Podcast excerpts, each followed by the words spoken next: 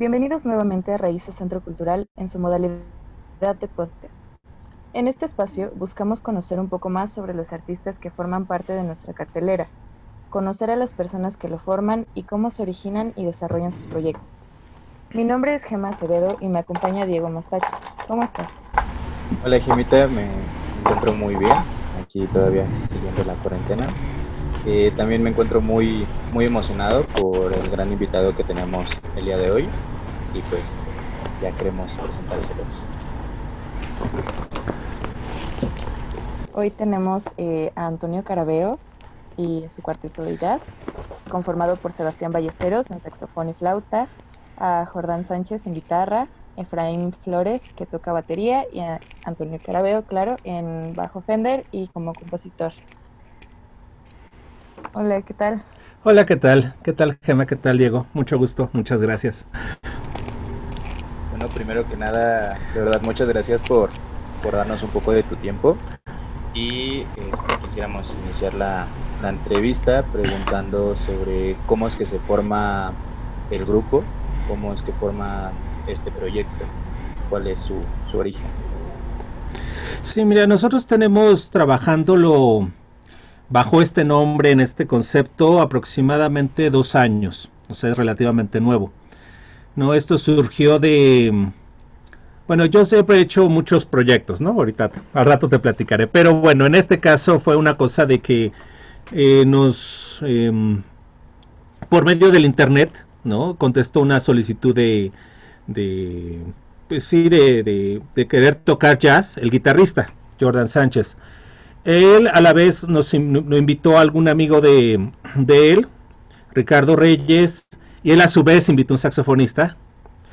Y eh, bueno, esa fue la primera, digamos, la primera conformación del grupo. Sí, luego, bueno, Daniel Fiol es el nombre del saxofonista. Luego él se fue, porque ellos son de, ellos son de La Paz, eh, Daniel y Ricardo. Se salieron, salieron de la ciudad y entonces nos quedamos con Jordan, luego entró Efraín y luego entró Sebastián. Así fue como se, se dio. Pasando al álbum de Paisajes Mexicanos, eh, tuvimos la oportunidad de, de escuchar sus, sus, canciones y quiero solamente decir que soy fan. muchas gracias, muchas gracias. Me respetas, estuvo muy, muy, muy bonito. Y muchas gracias. Vamos a preguntar, ¿qué representa Paisajes Mexicanos para y Antonio Carabeo. Híjole, pues es, mira, yo siempre he tenido mucho, mucho cariño por el país, ¿no? Eh, siempre he admirado mucho su naturaleza, siempre he admirado mucho su diversidad de, flora, de fauna, de gente, de todo, ¿no?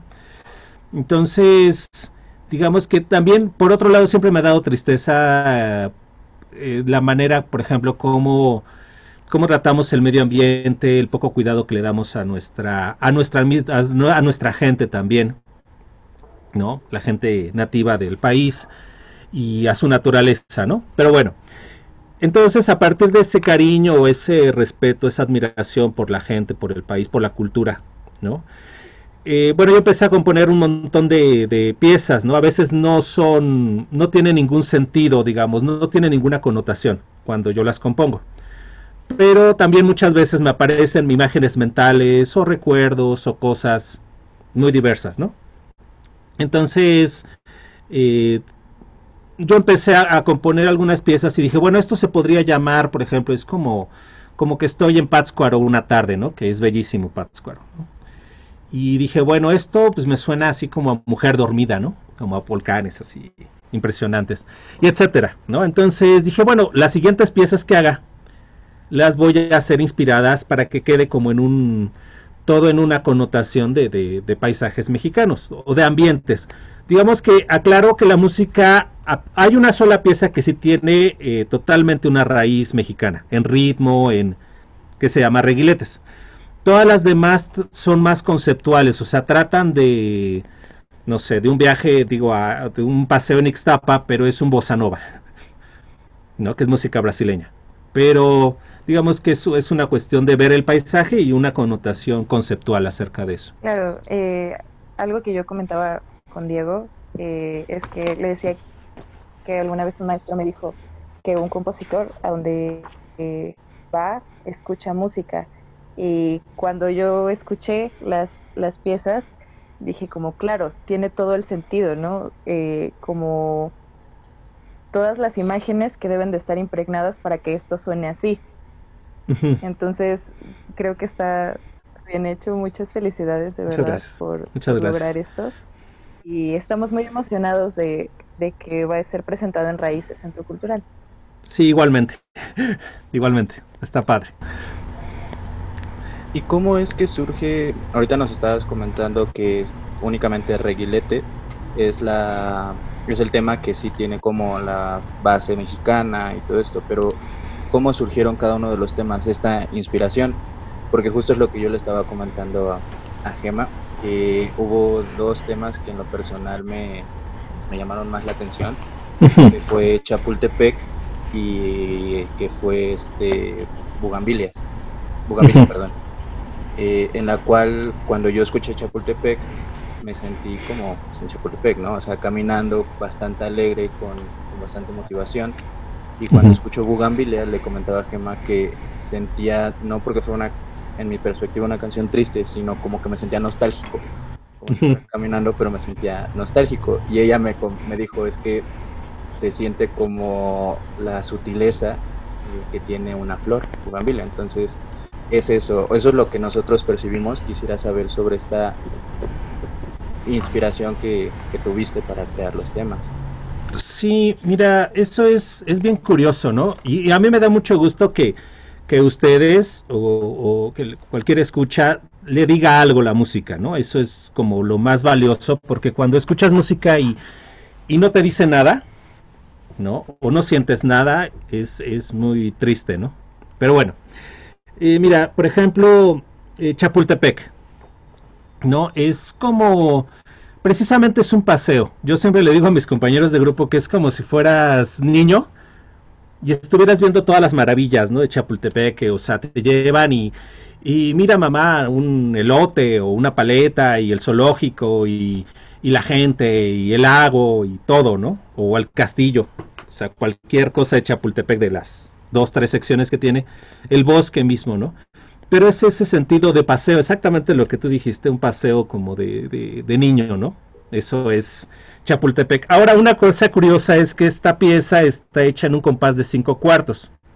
Esto eh, quiere decir 1, 2, 3, 1, 2, 1, 2, 3, 1, 2, 1, 2, 3, 1, 2.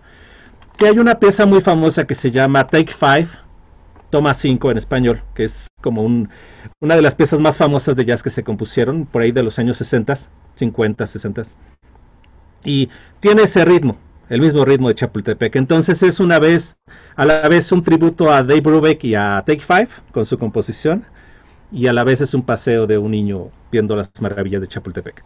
Bueno, luego Bugambilia, que la mencionaba, ¿no? Ese es, sí tiene un rasgo de melancolía, ¿no? También de, diría, no sé si es correcto decirlo así, pero como de feminidad, o estaba yo pensando en ese rasgo o en ese espíritu femenino. Y, y bueno, por otro lado el color, ¿no? El color del, que, que, tiñe mucho a nuestras ciudades, ¿no? En México, en muchos lados hay, hay bugambilias. Entonces, son esas tres cosas, ¿no? Como lo que estaba yo sintiendo, pensando. Bueno, está Caminos de Ixtapa, que es otra vez es un paseo por las playas, ¿no? De, de esta playa de, de Guerrero. Entonces, yo acostumbraba mucho ir de, iba a trabajar e iba de paseo. Entonces era como un paisaje muy conocido por mí, ¿no? Entonces eso está dedicado a, a, las arenas, ¿no? De Ixtapas y Guatanejo. Em, bueno, la mujer dormida, pues es obviamente el paisaje que primero uno recuerda o ve cuando uno entra, por ejemplo, a las antes.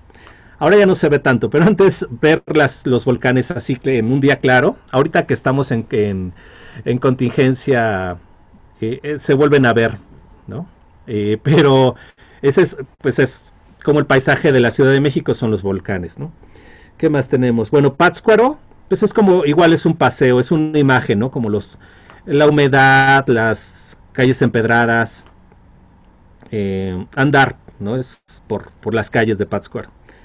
Bueno, eh, está el vals para Enrique Neri. Bueno, Enrique Neri es un pianista, bueno, fue un pianista porque ya falleció, em, mexicano, digamos, él falleció hace, que algunos, no sé, a lo mejor me equivoco, pero algunos 8 años, 10 años, no recuerdo. Pero bueno, yo tomaba clases con él, ¿no? Es uno de los pianistas junto con eh, Eugenio Toussaint, como más, eh, digamos, más vanguardistas, no diría vanguardistas, como más ricos en sus, en sus proposiciones musicales. Entonces, era un excelente conversador, un excelente maestro, un excelente músico, pianista. Entonces, le dedico la pieza por admiración ¿no? a él. Y él hacía mucho eso de, de, tocar piezas de jazz y de también de, recuerdo una pieza que se llama Amapolas, ¿no? Como muchas cosas de México también las incluye en su repertorio, entonces tiene que ver. Bueno, está eh, Reguiletes, que es un son mexicano, ese sí está totalmente de, de, raíz. Y bueno, ahí yo me, yo me inspiré mucho en los juguetes tradicionales de madera, por ejemplo, que, usa, que usábamos más antes. Eh, ahora ya hay mucha, demasiada tecnología, ¿no? Antes eran, pues no sé, desde canicas o avioncitos de madera o carritos, o camioncitos. Además los niños juegan con todo, entonces se vale y también de las ferias de pueblo, ¿no? Como mi mamá tenía, era de un pueblito en Michoacán, entonces eh, digamos que todo ese, ese sabor de provincia, de, de los, bueno, la pirotecnia que había, el, olor como a leña, ¿no? Eh, las ferias de pueblo, eso, eso está dedicado a eso. Y por último está La Llorona, que ese no es un tema original, sino es un arreglo que bueno, es, es como parte de la, se ha vuelto parte de la celebración de Día de Muertos, ¿no? Es un son ismeño, si no mal recuerdo, pero es, es o sea, solita se presenta la llorona, ¿no? Emblemático. Exacto. A mí me gustaría saber eh, cómo fue el proceso de composición, en cuánto tiempo y hace cuánto tiempo se inició, hace cuánto terminó y el proceso de grabación. El proceso de grabación y el proceso de composición. Sí, mira, de, componer, yo en general soy, bueno, me he vuelto eh, bastante prolífico. Está mal que lo diga a lo mejor, pero sí como que tengo esa, digamos, esa um, abundancia de ideas musicales. ¿no? Entonces, en realidad se compuso en aproximadamente de noviembre del 2018. En, yo creo que serían algunos seis meses hasta mediados quizá del 2019.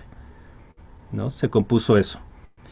Y del proceso, bueno, es como, como te decía, generalmente a mí lo que me pasa es que empiezo yo a escuchar música en mi cabeza. Es como tomar dictado, más o menos. O sea, la idea ya existe en algún lugar, no sé dónde o cómo. Y entonces yo estoy escuchando y tomando dictado de esas ideas musicales y luego trato de, de, de seguir por esa línea, ¿no? de, ese dictado, digamos, de, será las musas, ¿no? Que te están susurrando, no sé. Y bueno, del proceso de grabación aquí tuvimos que ver con Juan Cubas, que ha tocado bastantes veces en, en, Raíces Centro Cultural. Él tiene un estudio llamado Cubeta Records. Entonces, él fuimos a grabar, digamos que yo ya tenía la fecha en febrero de este año, yo ya tenía la fecha con él ya la habíamos agendado para marzo, para el sería el 10, no sé, 18 de marzo, una cosa así. Entonces, precisamente cerraron, se volvió semáforo rojo en esos días. Entonces entramos en el estudio así como antes de que se, se cerrara este rollo y bueno, se grabó. Se grabó en, en un día, de hecho, muy rápido. Y, él después eh, ya se, nos pusimos de acuerdo a que lo, lo mezclara, a que mezclara el material. Y básicamente eso fue como se, como se dio la, grabación. Y bueno, hasta ahora que ya un poquito estamos abriendo otra vez y es cuando lo eh, estamos presentando. Claro. Me parece un poco... Ah, perdón. No, no, ah, eh, comentaba bueno, preguntaba esto porque me parece un poco curioso, como si estuviera hecho como para estos momentos, ¿sabes? Como de, ah, pues extrañas estar en Pátzcuaro, escúchalo. Ajá. Es un poquito esto de, de traerte de vuelta los recuerdos de México que tal vez ahora no podemos disfrutar de la misma forma, ¿no? Sí, sí, posiblemente. Retomando esta frase que comentaste de que en general tienes esta abundancia de ideas musicales, eh, no sé, nos gustaría conocer un poquito más, si nos lo permites, sobre ese proceso tal vez de tu niñez, cómo fue que te empezaste a acercar al tema de la música, si desde pequeño siempre sentías esta, esta parte de, pues, escuchar canciones y querer componer, cómo se vivió tu proceso con la música. Con la música, híjole, eso es una... Sí, mira, Diego, fue como... Bueno, lo, que, lo primero que yo recuerdo es como a los... ¿Qué sería? que tendría yo? Unos nueve años de edad. Me metieron a clases de piano. Y bueno, yo era como, pues sí voy a las clases, nunca practicaba, ¿no? Y bueno, me llevaban, ¿no? Así pasó. Eh, pero bueno, yo me acuerdo que me decían que tenía mucha, mucha facilidad, mucho talento, eso decía mucho mi maestra, ¿no? Bueno, pasó. Luego, en la, digamos, cuando entré a la secundaria, yo ya no quería tocar piano, sino que me llamó más tocar, por ejemplo, guitarra. Y recuerdo que aprendí muy rápido, ¿no? Era así como también para el maestro de la secundaria, eh, era así como, ah, pues es que el niño aprende rápido, ¿no?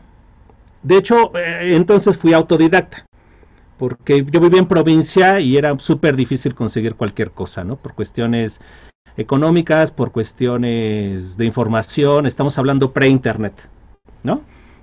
Entonces, era, bueno, yo empecé como a agarrar mis libros de piano, y, bueno, yo los trataba de, traducir, tenía un libro de teoría y me ponía a estudiar yo solo, de entenderlo, ¿no? Y así fue, ¿no? Así fue con un par de ayuda de unos amigos, de que mira, las notas de la guitarra están aquí y bueno, hazle así o yo le hago así y se acabó, ¿no? Esa fue una formación. Eh, y en la escuela, ¿no? Y bueno, eh, digamos que después de eso, como los 17 años, pues me dio por hacer estas cosas de, rock, ¿no? Grupos de rock y todo esto. Y, yo, bueno, yo empezaba a dar clases, curiosamente, eso es a lo que me dedico, digamos, como modus vivendi. Y bueno, daba clases y empecé a componer más o menos sobre ese dato. Estamos hablando de 17 años que empecé a tanto a dedicarme profesionalmente a la música como a dar clases profesionalmente, es decir, de recibir dinero a cambio y tener una responsabilidad de enseñar, de tocar y bueno, componía, ¿no? Pero bueno, es, es como te digo, como una abundancia de, de, ideas musicales, componía muchas cosas, ¿no? Desde, pues era como rock, luego me dio como por fusión o jazz fusión, luego música mexicana, luego como trova o canción de cantautor, eh, etcétera, etcétera, etcétera, ¿no? Y así ha sido. Entonces desde entonces, digamos. Sí, tocaba este tema justamente porque considero que a quien nos pueda escuchar así se pueda sentir identificado. Eh, nos llamó, tuvimos la oportunidad de ver un video como video entrevista que crearon para este el álbum de paisajes mexicanos y nos llamó mucho la atención una parte este, que dice Sebastián Ballesteros donde la identidad que uno siente al hacer jazz meramente mexicano, al sentirse identificado, porque él comentaba que cuando estudias jazz, casi siempre tienes que tomar la inspiración de, creo que si mal no mal lo recuerdo, Estados Unidos o de, otros, de, de otro país o paisajes de otros países.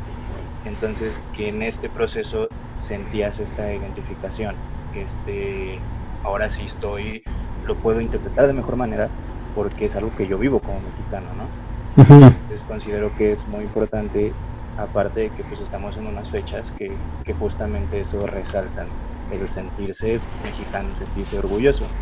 Entonces quería tocar como, como este tema y igual ustedes cómo, cómo se sienten al interpretarlo, ¿no? Nos comentó, bueno, en, la, en el video podemos observar cómo se siente Sebastián Ballesteros, pero cómo es que se siente en tu caso al interpretarlo. Sí, digamos que, que si no mal entendí la pregunta, ¿cómo yo me siento de hacer este jazz como mexicano inspirado en México? Sí, sí, sí.